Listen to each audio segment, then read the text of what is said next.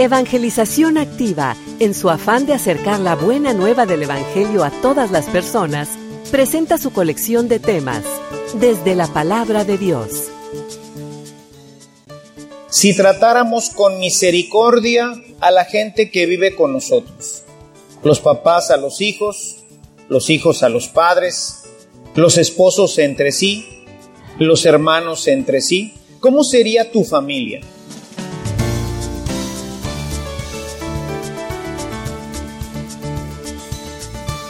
Este servicio te llega gracias a la aportación económica de nuestros suscriptores. Ayúdanos tú también a mantener este servicio activo. Participa con tu donativo y sigue escuchando estas enseñanzas.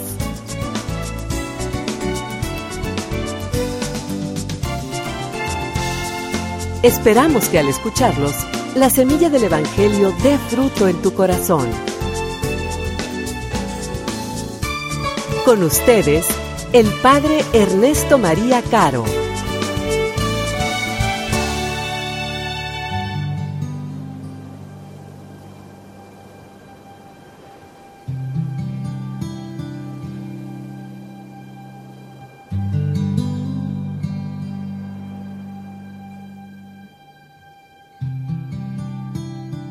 En aquel tiempo Jesús dijo a sus discípulos, Amen a sus enemigos, hagan el bien a los que los aborrecen, bendigan a quienes los maldicen y oren por quienes los difaman.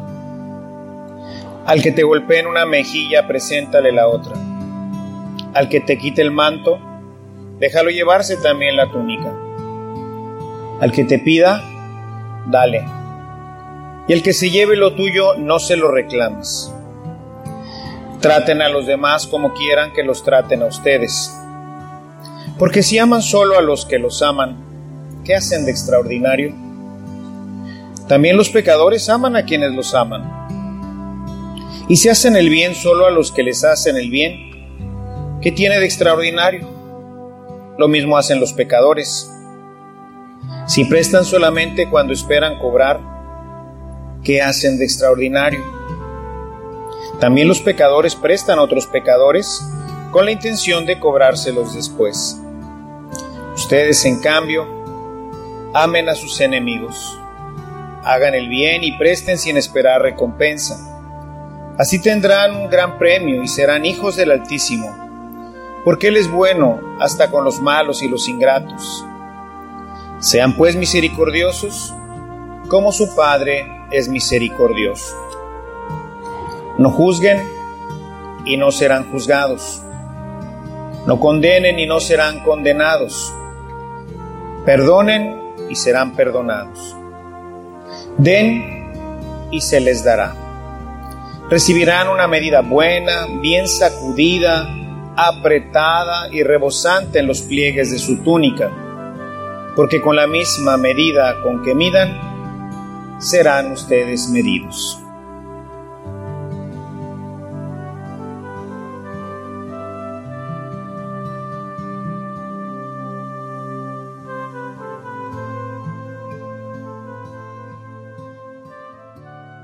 El texto que escuchamos el día de hoy resume tres capítulos de Mateo, el capítulo 5, 6 y 7 prácticamente.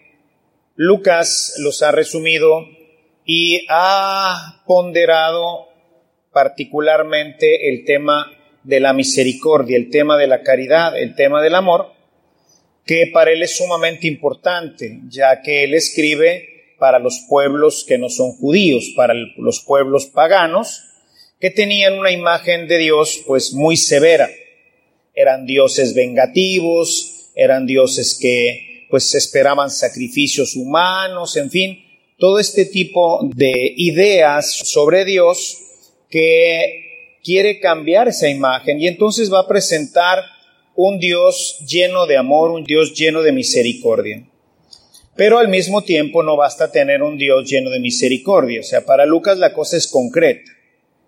O sea, la cosa es para nosotros, nosotros mismos. ¿Qué ventaja tiene para mí el cristianismo, no? Yo creo que hoy uno de los problemas graves en el cristianismo por los que mucha gente no se acerca a Él? ¿Por qué no tenemos una respuesta más amplia? Y yo creo que hay dos factores muy importantes. El primero, pues obviamente, como dice Pablo, pues si nadie habla de esto, pues cómo van a creer, ¿verdad? En general, sobre todo el católico, no habla de Dios en ninguna parte, no expresa su fe, ni siquiera a veces traemos una cadenita con una cruz.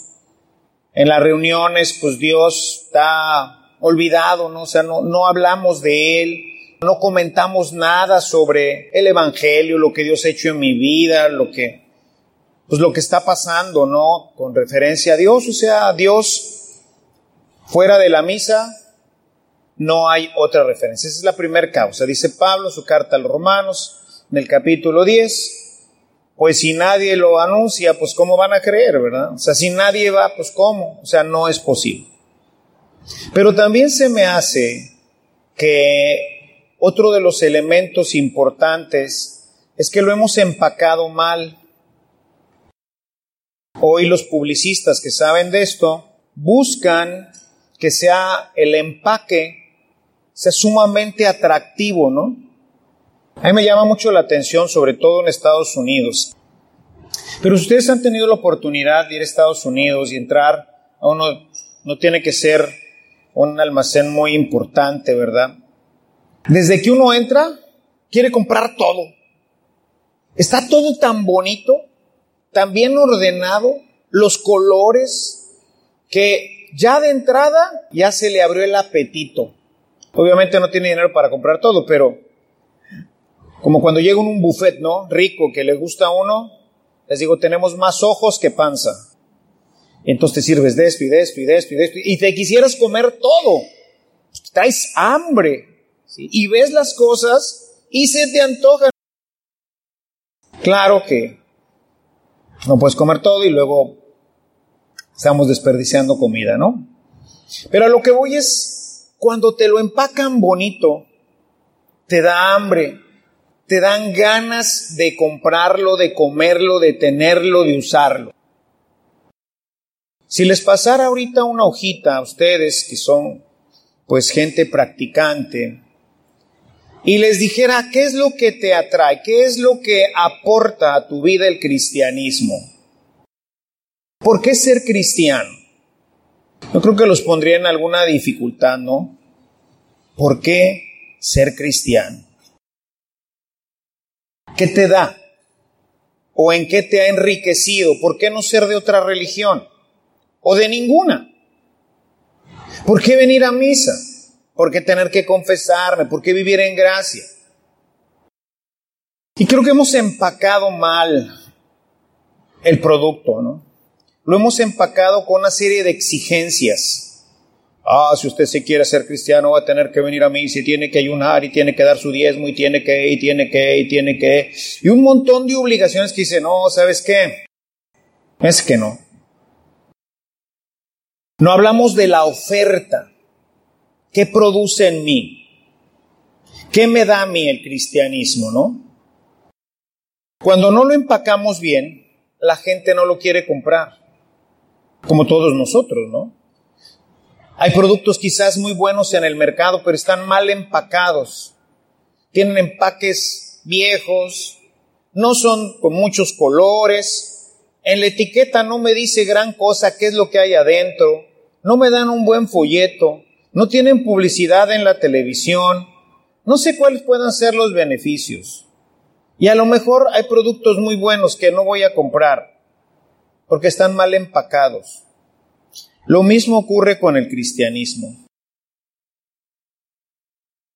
Los evangelizadores debemos de ser vendedores, buenos vendedores. Y Lucas no podría ser la excepción. ¿Qué es lo que les va a vender?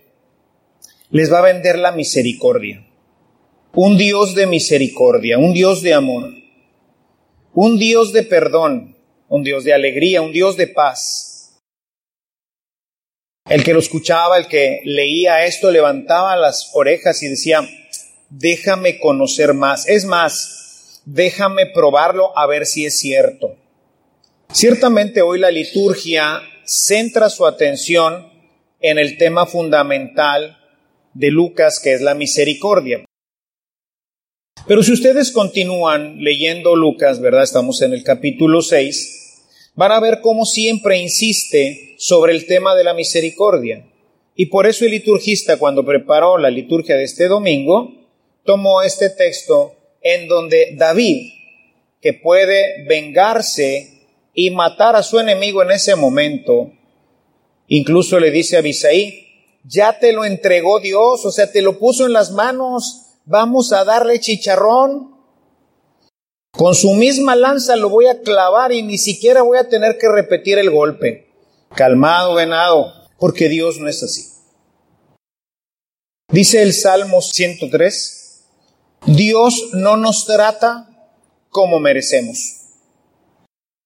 porque sabe de qué barro estamos hechos. Dios nos trata siempre con amor y con misericordia. Y esta es la acción del Espíritu en nuestras vidas. El Espíritu, en la medida en que se enriquece a través de toda la vida espiritual, va a ir desarrollando esta particularidad en nosotros, hacernos misericordiosos como el Padre es misericordioso. Un Padre que le da de comer a las aves. Un Padre que atiende al hijo que se fue, que gastó y derrochó todo, y que lo recibe nuevamente en su casa y le hace una fiesta. Un padre que no lleva cuentas del mal. Y esto, dice, así vas a ser tú. Y piensen en esto, hermanos, ¿cómo sería nuestra vida si nosotros fuéramos así? ¿Cómo sería la vida del mundo si nosotros fuéramos misericordiosos. Si tratáramos con misericordia a la gente que vive con nosotros, los papás a los hijos, los hijos a los padres, los esposos entre sí, los hermanos entre sí, ¿cómo sería tu familia? ¿No sería maravillosa? Cuando vemos una familia así, ¿no se nos antoja? Si soy, qué bonita familia tienes. Observé cómo se ayudan, cómo se tratan, cómo se quieren tus hijos. Qué barbaridad que me dejó impresionada. Cómo tratas a tu esposa, a tu esposo. Oye, qué increíble, ¿no? Un buen empaque. Un producto maravilloso. Porque me sirve a mí. Yo quiero tener una familia así. Yo quiero tener una sociedad así. ¿Y qué tengo que hacer, hermano, para tener una familia como la tuya? Pues conocer a Jesús, dejarlo entrar a tu vida, abrir las puertas de tu alma al Señor, empezar a llevar una vida espiritual. ¿Y cómo le hago? Bueno, y ahí empezaríamos todo nuestro proceso de venta en el Evangelio. Te invito a mi casa a estudiar la Biblia, tenemos unos centros de estudio de Biblia, ¿por qué no nos acompañas? Ve estos videos, en fin, hoy el Internet, pues ahí la página de evangelización es una fuente de conocimiento y de espiritualidad. Pero el problema es cómo te lo presenté, qué es lo que me atrae. Necesito que se genere hambre, deseo de Dios. Mientras yo no tenga ese deseo, mientras yo no tenga hambre, no voy a comer. Seguramente nos ha pasado, ¿no? Que a veces hacemos un almuerzo muy fuerte y pasa apenas una hora, dos horas y por alguna situación, pues ya es hora de comida y no se te antoja nada, ¿verdad? Picas ahí cualquier cosita porque no tienes hambre. La gente hoy busca otras cosas porque tiene hambre. Tiene hambre de paz, tiene hambre de amor, tiene hambre. Y la sacia en las banalidades del mundo, la sacia en el cine, la sacia con los amigos, la sacia pues en cosas todavía más graves, el alcohol, la droga, la pornografía, etc. Porque nosotros no le hemos ofrecido, y vaya que tenemos una cantidad impresionante en Dios mismo para saciar el corazón más hambriento. San Agustín fue un hambriento y buscó por muchas partes saciar su hambre. Probó prácticamente todas las filosofías de su época, especialmente le gustó el maniqueísmo y ahí se estacionó. Probó todo en su época. Y un día se encontró con Jesús. Y cuando escribe sus confesiones, tiene una frase que creo que la mayoría conocemos, tarde te amé, tarde te conocí. Te busqué en todas las cosas que conocía, que te buscaba con intensidad. Y no me daba cuenta que estabas dentro de mí. Hasta que un día entré en mi corazón. Y ahí te encontré. Y saciaste mi sed, saciaste mi hambre. Por eso dice que el corazón permanece inquieto hasta que no repose en ti. La gente tiene hambre, pero no le presentamos un paquete atractivo, algo que sirva para mi vida. Habría mucho que decir. Cada uno de los elementos de este Evangelio, imagínense que aquí condensa la enseñanza que viene en Mateo de los capítulos 5, 6 y 7, en donde presenta toda la base de lo que es el cristiano, de la nueva ley, ¿verdad? Por eso en Mateo sube al monte, mientras que Jesús en Mateo sube al monte para presentarse como Moisés, que dará la nueva ley al pueblo, Lucas lo baja del monte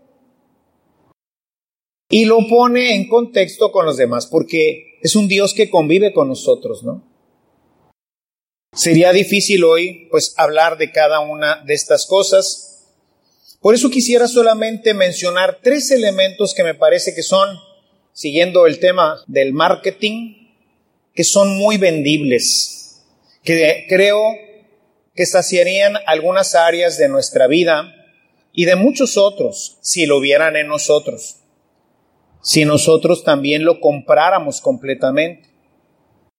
Yo creo que hoy pudiéramos tocar tres elementos. Juzgar, la misericordia y la generosidad.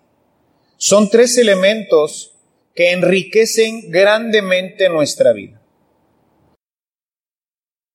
Juzgar es una actitud que proviene de nuestra soberbia. Yo soy más y mejor que los demás. Y entonces siempre tengo los ojos abiertos para la crítica para hacer un juicio, porque debemos de decir que es la forma como el humano razona, juzgando. Comparas tu punto de comparación, ¿verdad? Con lo que ves y entonces dices, esto no es como esto. De chiquitos nos dijeron, esto es un vaso. Y se grabó la imagen del vaso. Y luego alguien me presenta una taza y automáticamente mi juicio dice, eso no es un vaso, porque lo comparo con lo que tengo en mi cabeza y dice, no, no se parece. Sí le puedo meter líquido ahí adentro, pero no es un vaso. Y entonces le diré, oye, eso no es un vaso. No, eso es una taza. Ah, le meto otro concepto, ¿verdad? Y así voy llenando y voy teniendo un catálogo de conceptos con los cuales yo voy a juzgar. Vaso, taza, cuchara, plato, mantel, mamá, papá, todo. Así vamos aprendiendo y por eso puedo distinguir y diferenciar. Pero ¿qué pasa si el modelo eres tú? Este no se parece a mí. Físicamente no, no. Pero tampoco se parece a mí porque, pues yo no haría eso. Y yo no haría lo otro. Y entonces te conviertes tú en el punto de referencia de todas las actitudes y todas las actuaciones de la gente. Y lo que no sea conforme a lo que tú piensas, crees y te estimas de ti mismo, pues lo vas a tener en otro concepto, juzgar. Y entonces, ¿qué mal gusto tiene esa mujer? Esos zapatos, qué horror. ¿Cómo se le ocurre ponerse esos zapatos? O esos aretes. ¿O ya viste el novio que tiene esa muchacha? ¡Uy! O la novia, yo creo que está ciego ese muchacho. Está horrible. ¿Cuál es el punto de referencia? Eso que hizo está mal. ¿Ah, sí? ¿Por qué está mal? Porque tú eres el punto de referencia. Aquí el tema, hermanos, es que el punto de referencia tenemos que moverlo y ponerlo en Dios. Dios tiene que ser nuestro punto de referencia. Y ahora sí, eso que esa persona está haciendo no se parece a lo que Dios hace. Ah, pues sí. Ahora puedo juzgar si está bien o está mal, porque si juzgo si está bien o está mal conforme a lo que yo creo, pues entonces esto está complicado, ¿verdad? Papá, ¿por qué no puedo hacer tal cosa? Porque yo digo, y en esta casa se hace lo que yo diga. ¿Por qué no hacemos esto? Porque Dios dice que no debemos hacer el punto de referencia ahora se cambia. Mi hijo mi hija, esto tampoco me gusta hacerlo a mí, pero Dios dice que hay que hacerlo, o no hay que hacerlo. No es porque mi papá me dijo, mi abuelo me dijo, el presidente dijo, o quien lo haya dicho, no. El punto de referencia en el juicio se va hacia Dios. Por eso dice, no juzgues. En Romanos 2.1 dice, Por tanto, no tienes excusa tú, quien quiera que seas, cuando juzgas a los demás, pues al juzgar a otros, te condenas a ti mismo, ya que practicas las mismas cosas. No robes. No, tú no, ¿verdad? Tú no haces estas cosas. Pero eso sí, somos duros, ¿verdad? Con el otro, con el hijo, con el padre, con el hermano. Me toca en el tema de pues la infidelidad matrimonial. Pues ayudar a las parejas que quieren pues volver a la unidad, ¿no? Y ciertamente la infidelidad es un pecado grave. Lastima y lacera a la otra persona. Pero todos los pecados lo hacen. Todos desde el chiquito hasta el grandote. Y yo comienzo el discurso diciendo a la parte herida, a la parte ofendida, ¿y tú no has pecado? Jesús en esto dio una gran enseñanza, por eso es el modelo. Se encontró a una mujer que no tiene excusa. Capítulo 8 de San Juan, los primeros versículos. Se la llevaron ahí para ponerlo a prueba, porque la podrían haber apedreado sin preguntarle, porque eso dice la ley. Maestro, encontramos esta mujer en flagrante adulterio. La ley de Moisés dice que hay que apedrearla. ¿Tú qué dices? Y Jesús contesta muy bien. Bueno, pues si la ley dice que hay que apedrearla, adelante. Pero el primero que va a tirar la piedra es el que no tenga pecado. Dice que todos empezaron a soltar las piedras y a escabullirse, dice el texto griego, ¿no? Da la idea de entre la gente pasar desapercibido. Empezando por los más grandes. Hermanos, todos tenemos cola que nos pisen, como se dice. Al final se quedó sola con Jesús. Mujer, mira, nadie te condena. No, Señor, nadie. Yo tampoco. Y él no tiene pecado, ¿eh? Yo tampoco. Vete en paz. No vuelvas a pecar.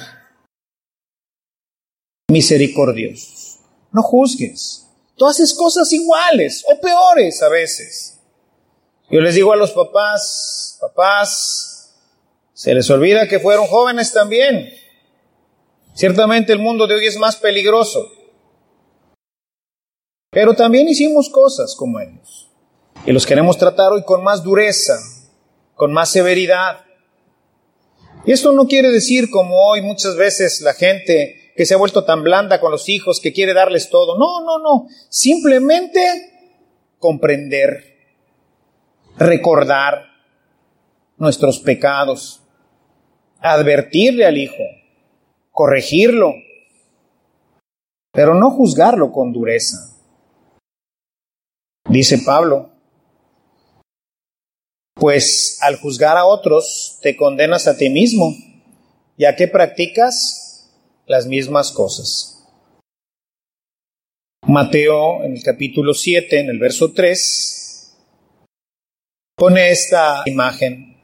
¿Por qué te fijas en la astilla que tiene tu hermano en el ojo y no le das importancia a la viga que está en el tuyo? Saca primero la viga de tu ojo y podrás ver bien para ayudar a tu hermano. ¿Alguno de ustedes, hermanos, se dejaría sacar una brisna del ojo de una persona que no ve bien? Nos va a dar una lastimada espantosa. Eso no quiere decir que no me deje ayudar para que me saquen lo que me está lastimando. Sí, se fija. Pero primero ve bien. No hagas juicios temerarios. No juzgues con dureza. Vas a juzgar, sí. Primero, un punto de referencia es Dios. En base al juicio de Dios, esto está mal. ¿Está mal que tu esposo o tu esposa haya cometido adulterio? Sí, porque eso dice la ley. Ahora, Tú no has cometido pecados porque eso es un pecado. ¿Y tú no? ¿Tú eres puro, pura? ¿Tú sí puedes tirar la piedra? Misericordia. Compasión. No dejarnos llevar en el arrebato, sino darle oportunidad al Espíritu a que actúe, a que obre en nuestros corazones. Esto se empapa del tema de la misericordia. Dice el Salmo 51, Ten compasión de mí, oh Dios, conforme a tu gran amor, conforme a tu inmensa bondad, borra mis transgresiones, lávame de toda mi maldad y límpiame de mi pecado. Ten misericordia de mí. Compadécete de mí, mira lo que soy y por eso hoy dice el Evangelio, sean misericordiosos como su Padre es misericordioso. ¿Y cómo es misericordioso? Uy, hermanos, tendríamos que releer toda la Biblia de cabo a rabo y nos daríamos cuenta cómo Dios ejerce su misericordia.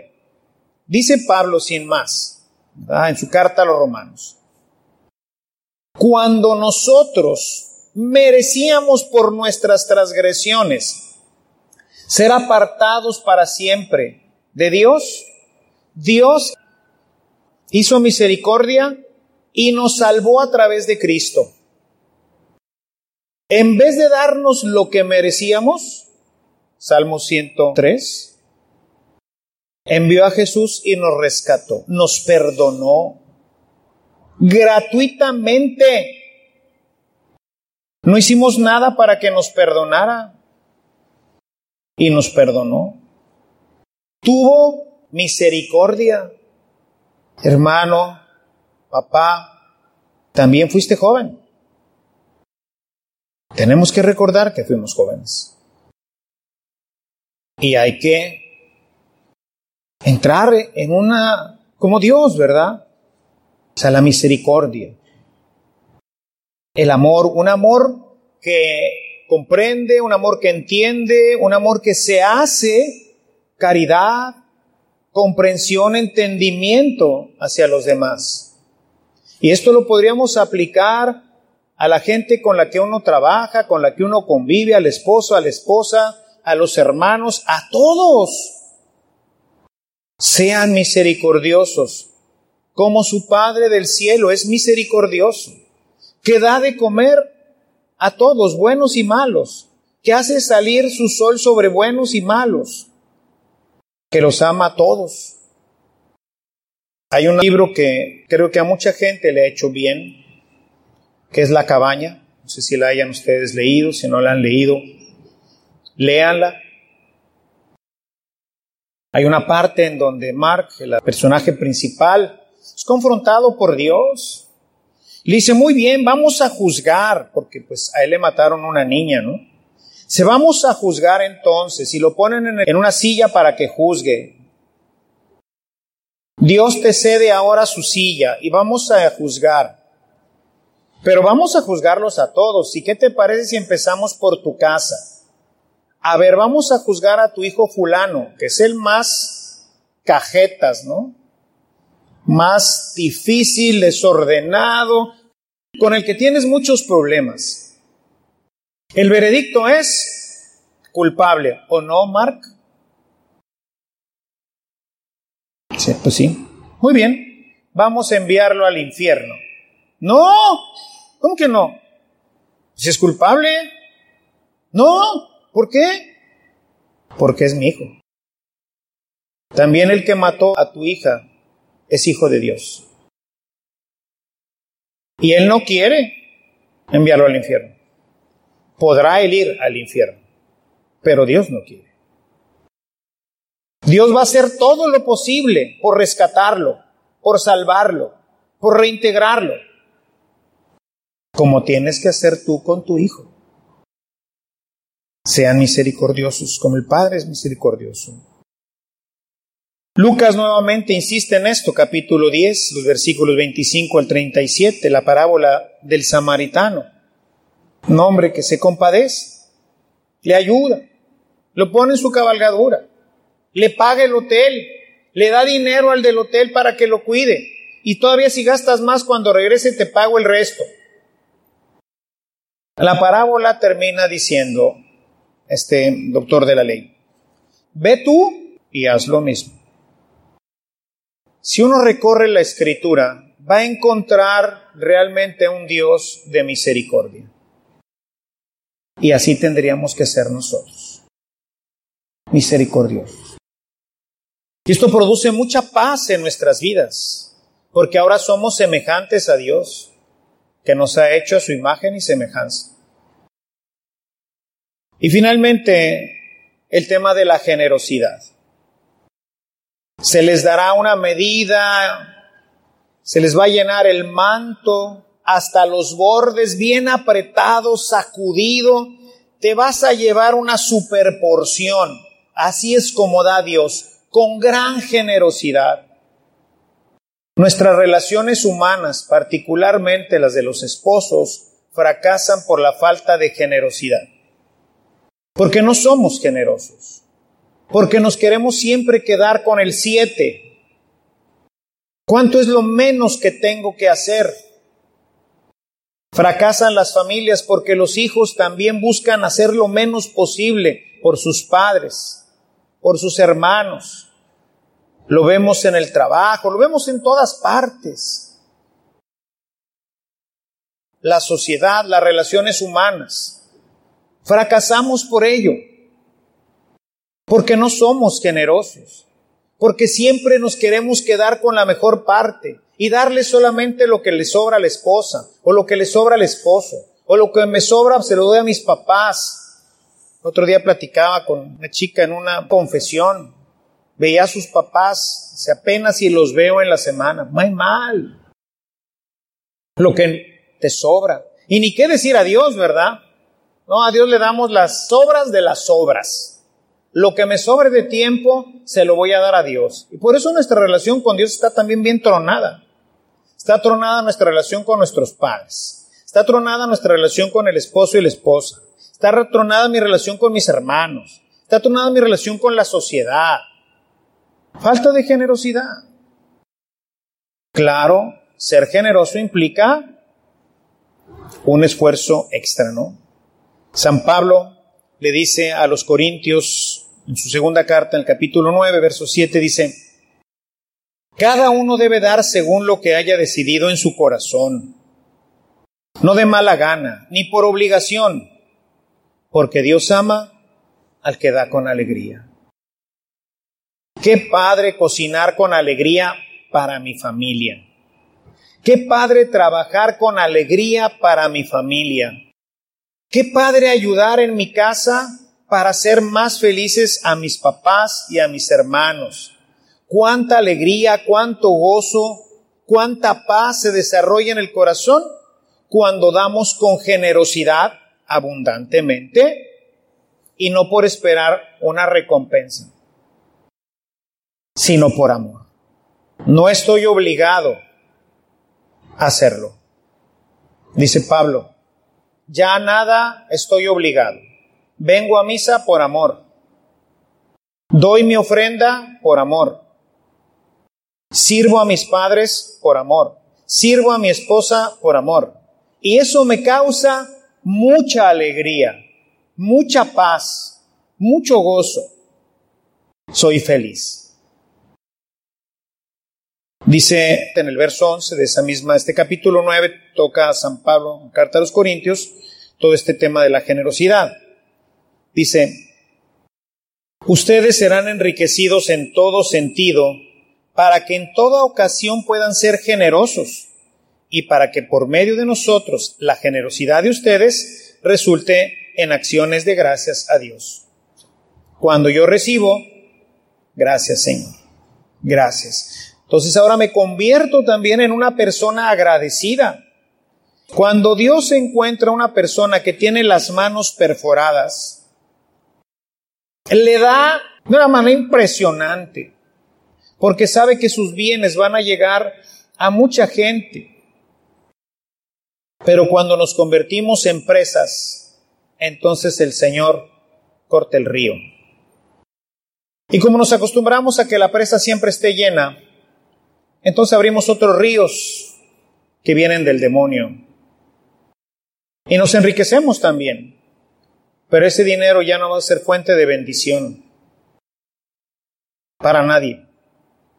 Va a ser fuente de condenación. El empaque, bien importante. Hay que presentar una imagen de amor, de misericordia, de perdón, de compasión, de generosidad a la gente para que vea que esto verdaderamente vale la pena y se anime. Pero si solamente le presentamos la parte ritualística, si siempre le presentamos la parte de que hay que dar el diezmo y hay que pagar y hay que hacer y hay que, y hay que, y hay que, la gente es un mal empaque, la gente no lo usa, no lo quiere, no le sirve. Quiero algo para mi familia, quiero algo para mi vida, quiero algo para mi entorno. Presentémosle al Jesús vivo, vivo en nosotros, que lo vean en nosotros. Y ese empaque, hermanos, hará que muchísima más gente pueda tener acceso a la vida verdadera, a la vida de Dios, a la vida en el amor. Busquemos que nuestra vida esté llena de Dios para que todo esto se desarrolle para que no juzguemos temerariamente, para que seamos misericordiosos y para que podamos con generosidad dar, porque en esto, mis hermanos, es en donde encontraremos la felicidad. Por eso, toda esta perícopa termina aquí, en la generosidad. Amar con generosidad, dar con generosidad, ser misericordioso con generosidad, dar en abundancia, no de manera corta y pichicata. Abramos nuestro corazón a Dios y así nuestro corazón permanecerá abierto también para nuestros hermanos. Alabado sea Jesucristo.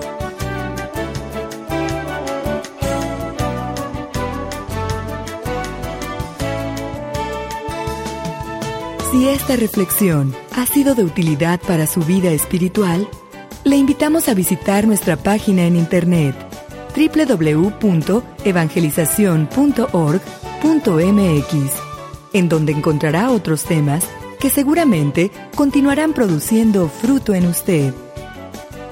Que la paz de Jesucristo permanezca en usted y toda su familia. Y que la ternura de María abrace su corazón.